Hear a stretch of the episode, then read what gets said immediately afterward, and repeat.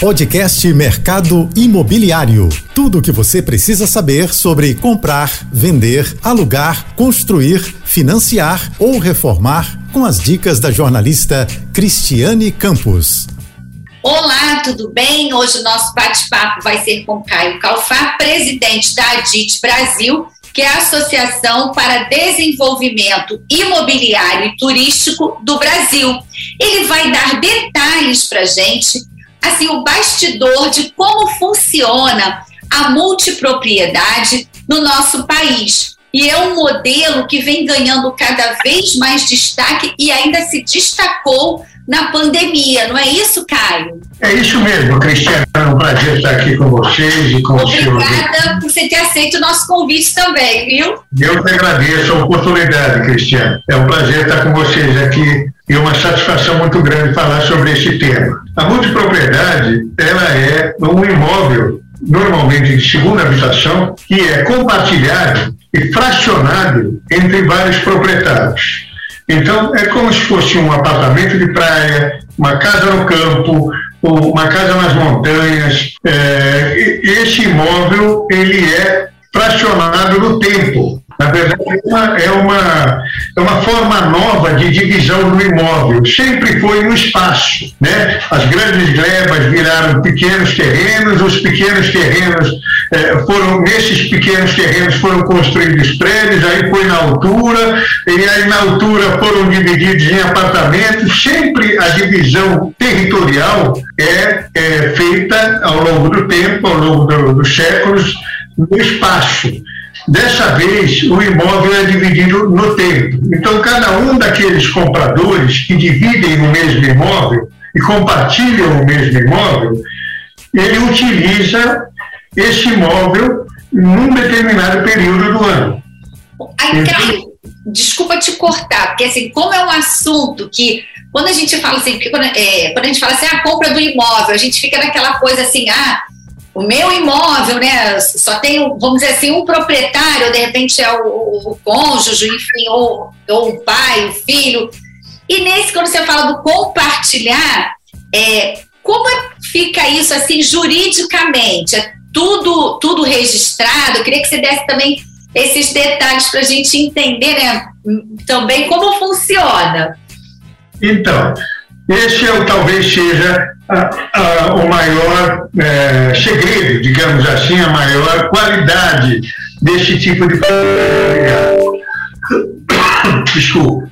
Esse imóvel, é, é, a propriedade, ela é uma é, escritura, ela proporciona uma escritura da fração do imóvel para cada um desses multiproprietários. Então, quando o camarada compra aquele, aquele, aquela fração, ele, ele pode registrar aquela fração no registro de imóvel e ele é proprietário daquela fração.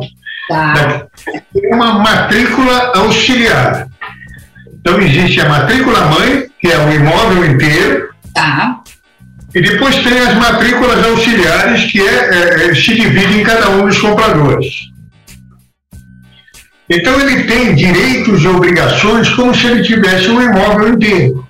Tá. tá? É, ele pode vender essa matrícula, é, esse, essa fração, ele pode alugar, ele pode hipotecar, ele pode. É, é dele. É dele aquela fração. Tá? Ele, ele deixa para os seus descendentes, é, enfim, é, é, como se fosse um imóvel inteiro, só que é uma fração. Então, para isso, nós aprovamos. Eu também sou vice-presidente de assuntos turísticos e imobiliários do Secov de São Paulo. Oh, que bacana! E, e, que é, é a casa do mercado imobiliário há, tantos, há tantas décadas, já há 76 anos.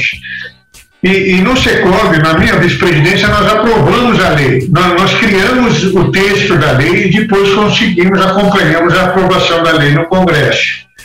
Então, hoje, a multipropriedade é regulamentada pela Lei 13.777 de 2018, que foi sancionada pelo presidente Temer no dia 21 de dezembro de 2018.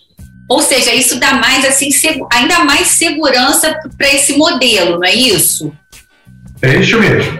E além disso, nós, eh, pelo Secov também, nós eh, desenvolvemos um manual de melhores práticas para se produzir, comercializar e operar multipropriedades da forma correta.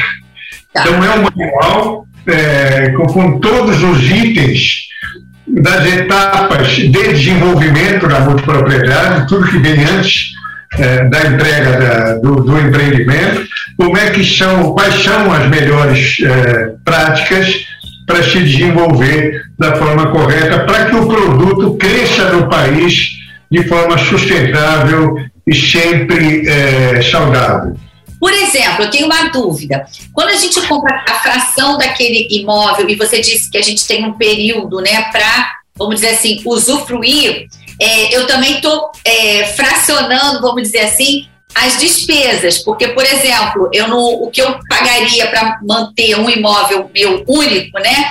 Durante aí mensalmente, somando isso durante um ano, e às vezes eu só vou no imóvel, ou eu, ou quem está nos assistindo também, que tem essa segunda moradia, de repente a gente vai uma ou no máximo duas vezes por ano, mas as despesas ela acontece todo mês, de forma integral, vamos dizer assim. Na multipropriedade, não, eu vou, é, vou pagar aquela manutenção ali pela aquele, a, a, fração, né? Seria isso mensalmente, é isso? Isso, esse inclusive é um dos principais motivos de compra. Né? A família, que normalmente é uma família com filhos pequenos ou adolescentes que compra, hoje em dia não. Hoje em dia já temos até solteiros comprando esse tipo de imóvel. Temos casais maduros, temos casais um pouco é, com filhos adolescentes também, não só com filhos crianças. É, mas o, a primeira motivação da compra é a aspiracional, é aquele imóvel que a pessoa aspira. Ele, ele, não, ele não teria condições de comprar inteiro, mas teria condições de comprar aquela fração. Tá. Ele é mais barato, o custo dele é mais barato para quem compra também, proporcionalmente. Ah. O custo das despesas, como você citou, Cristiano, o custo das despesas também é rateado entre todos os coproprietários daquele imóvel. Temos também a grande vantagem de ter uma operadora hoteleira cuidando daquele imóvel. Então, quem faz a gestão desse empreendimento é uma operadora hoteleira, como se ele fosse um hotel. Tá. Então, é, é, é os serviços de limpeza, é, os serviços de, de, de, governança, os serviços de alimentos e bebidas, é, é, é como se fosse num hotel.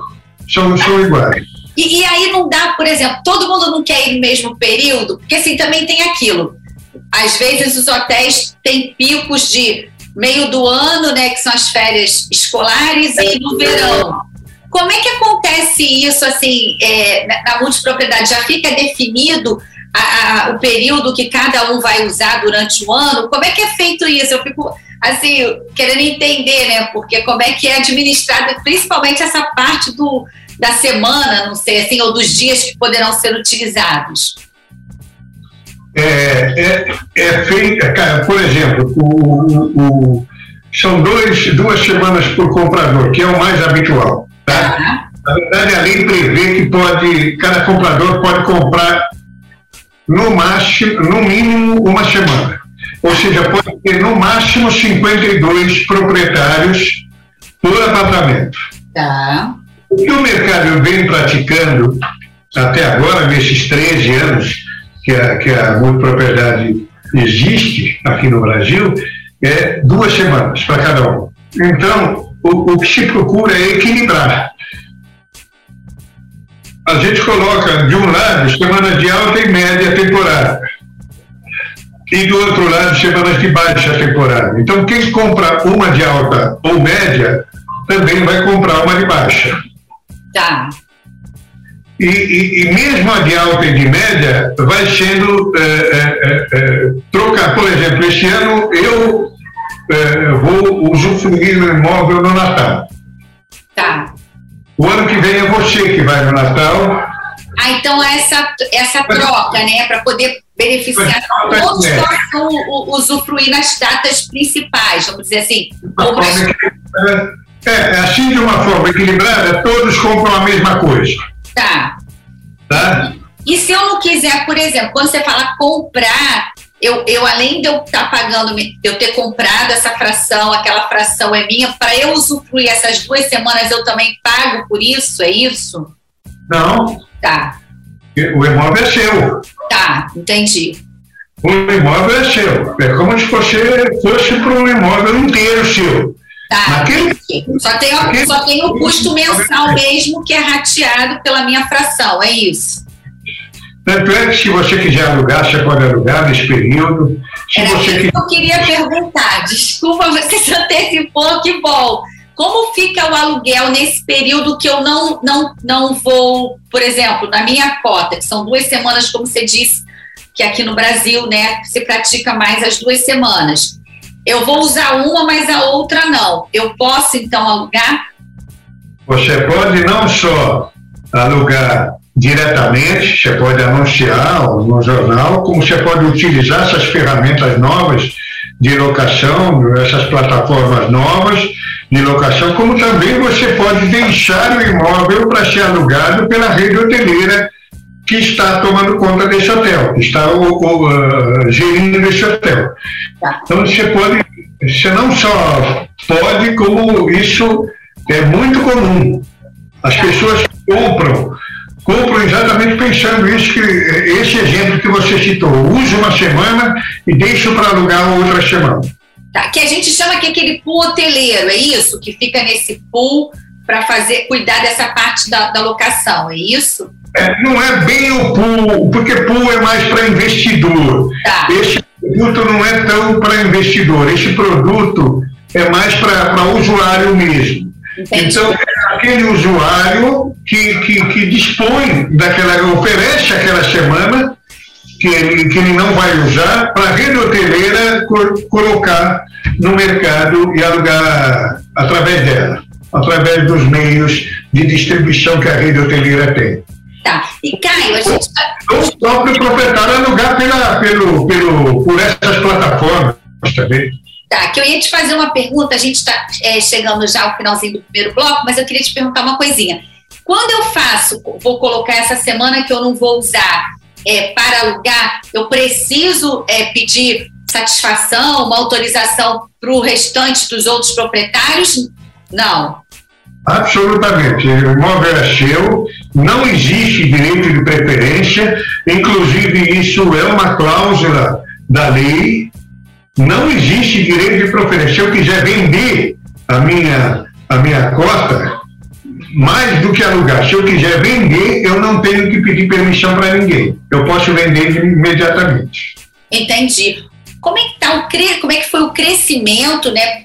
do, do modelo da multipropriedade, principalmente é, durante a pandemia, os cuidados para não ter dor de cabeça e os destinos que estão aí, vamos dizer assim, bombando, né, Caio? É verdade.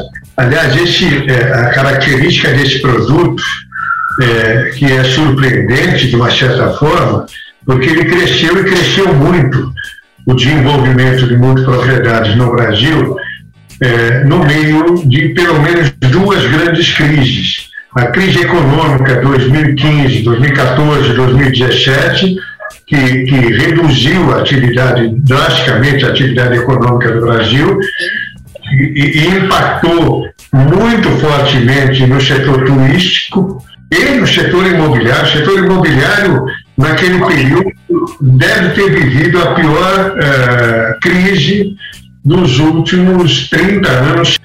Logo em seguida, tivemos dois anos mais ou menos é, razoáveis, 2018, 2019, 2020 pintava ser um ano maravilhoso. Verdade. Para, para o setor imobiliário e para o setor turístico, e aí veio a pandemia e todo mundo sabe o que aconteceu, né? 60 mil empresas do setor turístico, da cadeia do turismo, fecharam as portas eh, e as outras não só não fecharam as portas por causa da ação firme das entidades do setor que se reuniram e, e, e pleitearam lá em Brasília ações para segurar o emprego do, dos nossos uh, fornecedores, dos nossos colaboradores, em toda a cadeia do turismo. E aí vai tudo, né? Hotel, resort, sim, sim. restaurante, companhia aérea, locadora de automóvel, lojas, comércio, enfim. Toda a cadeia do setor turístico que envolve mais de 52 atividades econômicas. É, a multipropriedade, no entanto, parecia que estava vivendo fora do mundo nesse período, porque ela surgiu lá em 2012, 2013, já no início da crise pré-Copa do Mundo, né? nós vivíamos a, a pré-Copa do Mundo em 2013, a Copa foi em 14, Olimpíada em 16, e aí o, o, setor turístico já começava a viver uma crise de super oferta de hotéis nas principais capitais do, do, do Brasil que receberam a Copa e em várias outras cidades também. E, apesar disso, a multipropriedade surgiu, aí nós entramos é, no processo com a, a, a, o, o, texto da lei, ela se regulamentou, ela, ela criou é, robustez nesse mercado, aí fizemos o manual de melhores práticas, ela se tornou mais sólido ainda, apesar de não ser uma, um, um, instrumento regulador, é um forte é, manual orientador, Sim. aconselhador. A gente espera que com é, esse manual o, o, próprio mercado se autorregule.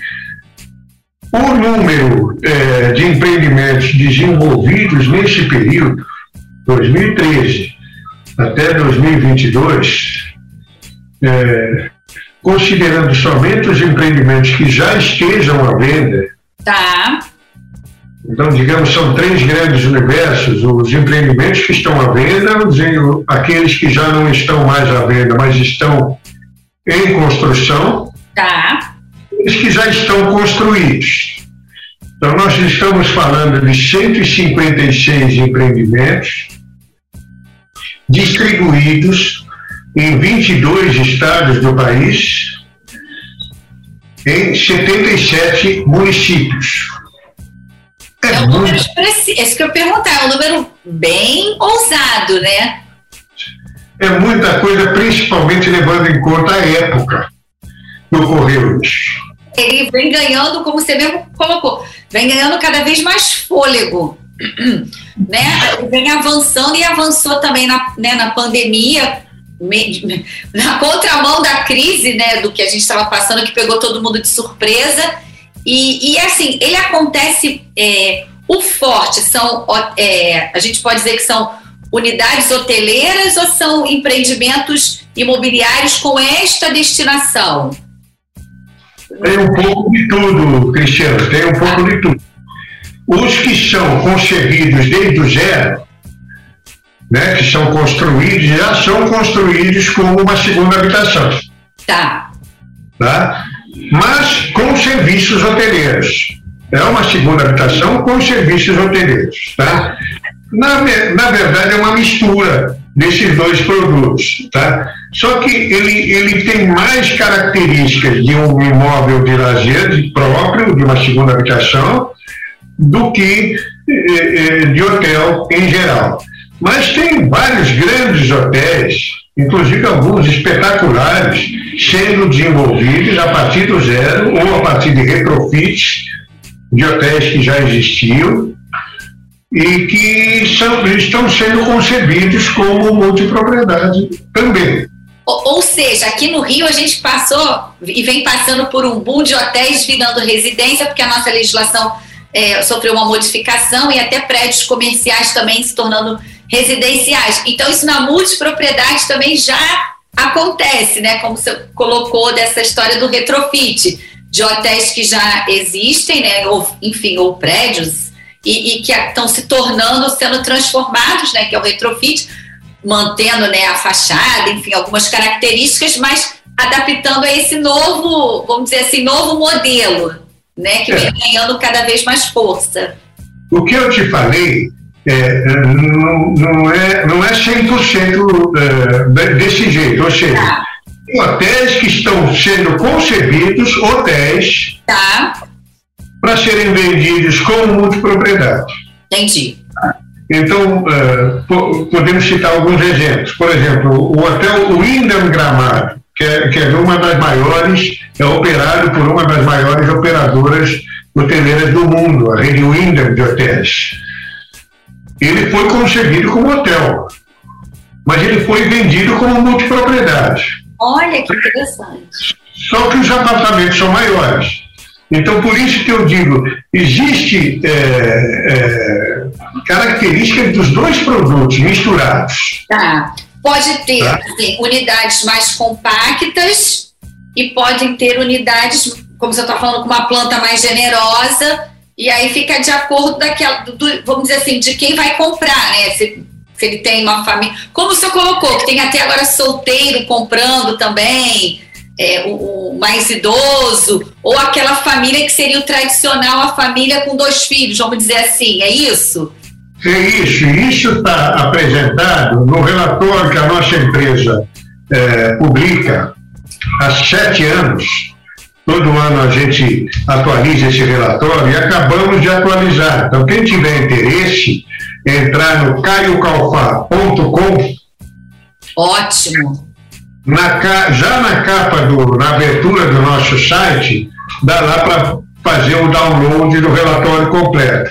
Então, nesse relatório completo, a gente é, aborda todos esses assuntos que nós tra tratamos na primeira parte e agora na segunda. Sim. Principalmente os números, né? Tem muita gente que gosta de ver os números do mercado. Então, todos os números estão lá divididos por região no Brasil é, o, o, as salas de venda, como é que estão sendo é, as salas de venda, como, o que vem acontecendo nessas salas de venda, na operação desses empreendimentos, quais são os modelos operacionais desses empreendimentos. É um relatório bastante completo, está com mais de 80 páginas. Sim. E ele pode ser baixado caiocalfar.com. Caio, pegando carona nisso que você colocou, você falou da sala de venda. Como é feita essa venda? É uma venda é, tradicional, igual acontece com os imóveis né, residenciais ou comerciais, ou ela é bem assim específica? É, é, esse tipo de unidade também conta com financiamento bancário, ou é financiamento direto com, com o empreendedor, enfim, incorporador, a construtora? Como é que é isso? Olha, em relação à venda, é, é, a multipropriedade ela, ela surgiu do timeshare. Né? O timeshare, digamos, é o, o pai da multipropriedade. Uhum. É, eu, eu diria que não é nem o pai, é o tio da multipropriedade, porque cada um tem uma figura jurídica diferente. Tá. O timeshare é uma venda antecipada de diárias hoteleiras, a multipropriedade é um imóvel. Então, por isso que não é o pai, é o tio. É mais velho, mais experiente, mas as características são muito parecidas, mas a figura jurídica é diferente. Tá. tá? Então, é, é, o modelo de venda da multipropriedade, é, ele, ele também veio do timeshare. Então, é aquele modelo de venda, de sala de vendas, é, com, com cenários, é, a, a, o processo de vendas passa por um captador que, que é, aborda o cliente na rua ou no restaurante, ou através de telemarketing, é, oferece um brinde para que o, o casal, normalmente é o casal, é, se dirija à sala de vendas e passe por um processo de vendas, e esse casal que topa ganha o brinde independentemente de de comprar ou não, esse brinde é, normalmente é um brinde é, substancial, não é nada, não é um chaveirinho, não é uma canetinha, é alguma coisa, é um jantar, é um, uma diária hoteleira, alguma coisa assim. E aí é, passa pelo processo de vendas e aí se pode comprar, pode não comprar, mas esse processo todo entre uma hora, uma hora e meia, e é dessa forma que ele, que ele vem sendo vendido. E a gente percebe que ao longo dos anos, por isso que a gente trata desse assunto de sala de vendas é, no nosso relatório, esse processo vem melhorando. Tá. Vem se suavizando, vem ficando um pouquinho mais parecida com o processo parecido com o processo de vendas do, do imóvel convencional. Tá. Por enquanto ainda não é. Ele é a cara do tio. Entendi. Cara do tio. Mas eu acho que mais alguns anos ele vai comer, também absorvendo características da, da venda convencional. Até porque ele já tem, é, como você mesmo colocou no primeiro bloco, dele poder ter aquela fração, aquela fração é registrada, tudo feito, né? Muito parecido com a compra de um imóvel é, tradicional, vamos dizer assim. Agora, o acesso que tem ainda, até porque acredito que seja uma imersão, porque também é uma, de vendas, porque é uma coisa nova para que, que a gente assim, possa adquirir com esse olhar, para investir, né? Porque acaba sendo meio que. É, não deixa de ser assim, um investimento que aquela família, ou enfim, a pessoa vai fazer neste, neste modelo. Acredito eu, assim, não é o investimento no sentido total da palavra, né? No, mas para aquela família que de repente é, usava aquele valor para viagem duas vezes ao ano, vamos dizer assim, ele vai fazer um investimento num aporte de uma vez só, acredito eu, ou parcelado, que é isso que eu queria saber se financia, e daí ele vai né, só tendo aquela despesa né, mensal naquela fração dele. Então, não deixa de ser um investimento que ele está fazendo para ter uma, umas férias, enfim, ou de repente alugar naquele período, ou, ou, cansou de ir, não quer mais ir, vai alugar as duas semanas também, não é isso? Aí é de cada um. Vender também. Ele pode vender.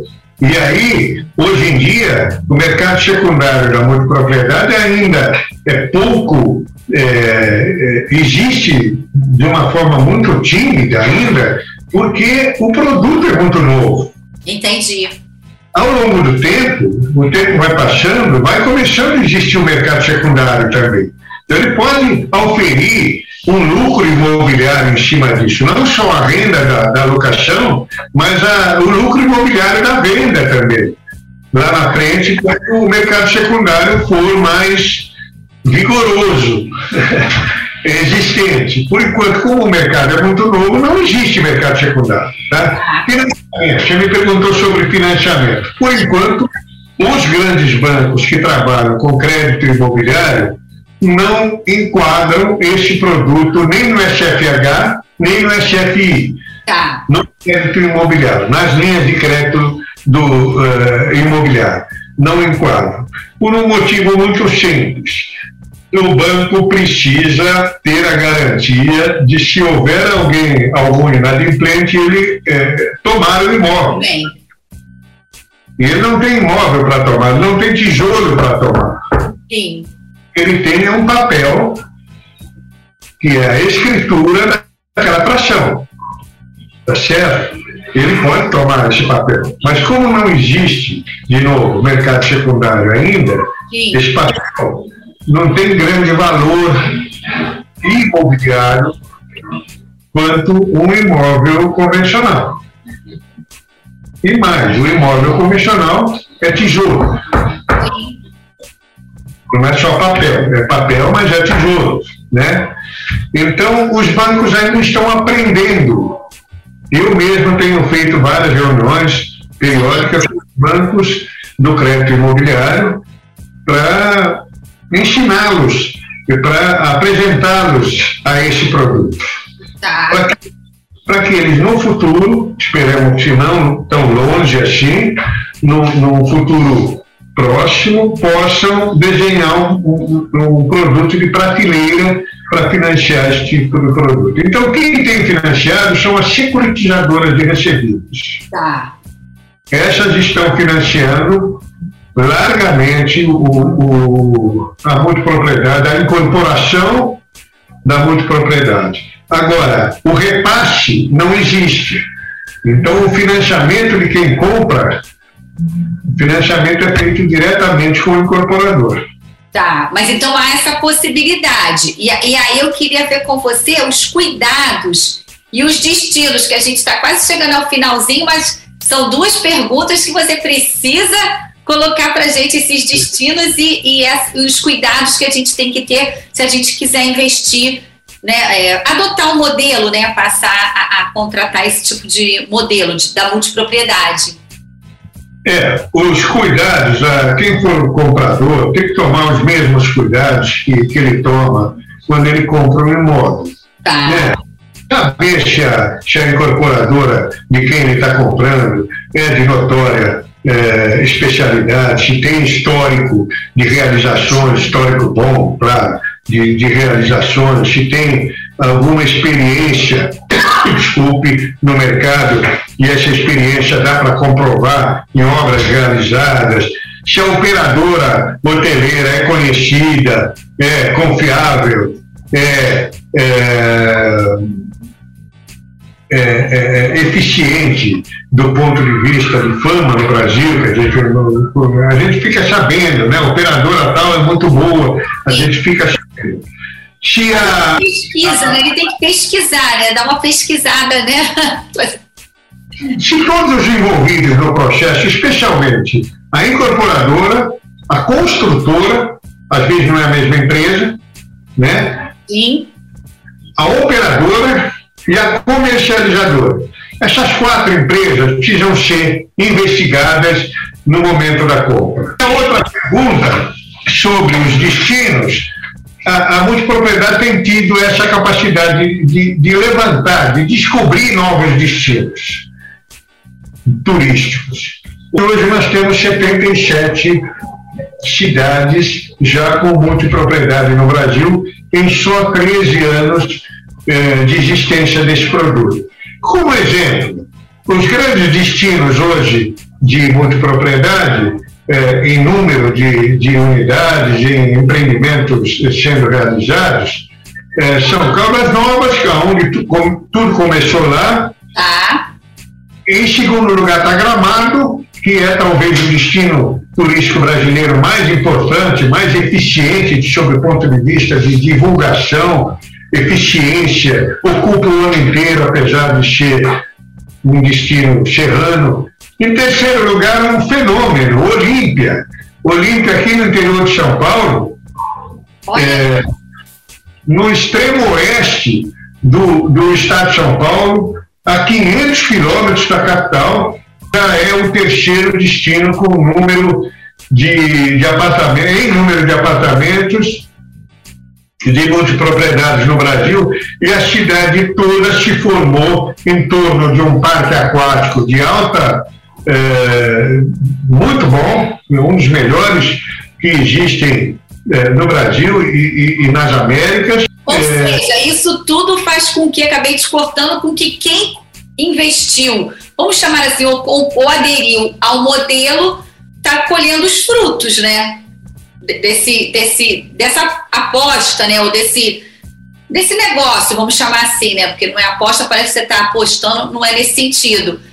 E, isso... É, isso é uma verdade tão grande, Cristiano, que se não fosse isso, até pela internet, quando, quando se começa a falar mal de algum produto, se espalha muito fácil. Sim. Né? E a gente vê esse produto cada vez vendendo mais. Isso quer dizer que exatamente isso é a prova do que você está dizendo. O produto está sendo muito bem absorvido, muito bem aceito pelos brasileiros. Com certeza.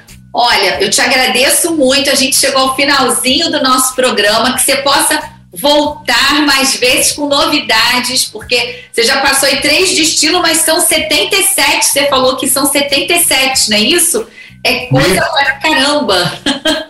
É, Foz do Iguaçu é o quarto, só para lembrar. Tá? E, e, e, o estado de São Paulo talvez seja hoje o estado com mais, com mais é, destinos espalhados pelo estado. E, e aí, por aí, o Nordeste já tem bastante coisa saindo. É, enfim, e, e, todos os anos a gente está vendo que isso está crescendo de 20% a 25% ao ano de crescimento em número de unidades e crescimento também de VGV, de valor geral de vendas, que hoje está é, por volta de 42 bilhões e 100 milhões de reais. Olha aí, e movimentando, gerando emprego, renda, fazendo um monte de coisas do bem, né, para todos nós. Caio, muito obrigada que você possa voltar mais vezes, viu? Eu que agradeço e é só me avisar, é só me convidar que eu volto. Tá bom. Bom, ficamos por aqui. Espero que vocês tenham gostado e até a próxima. Tchau, tchau. Você ouviu o podcast Mercado Imobiliário.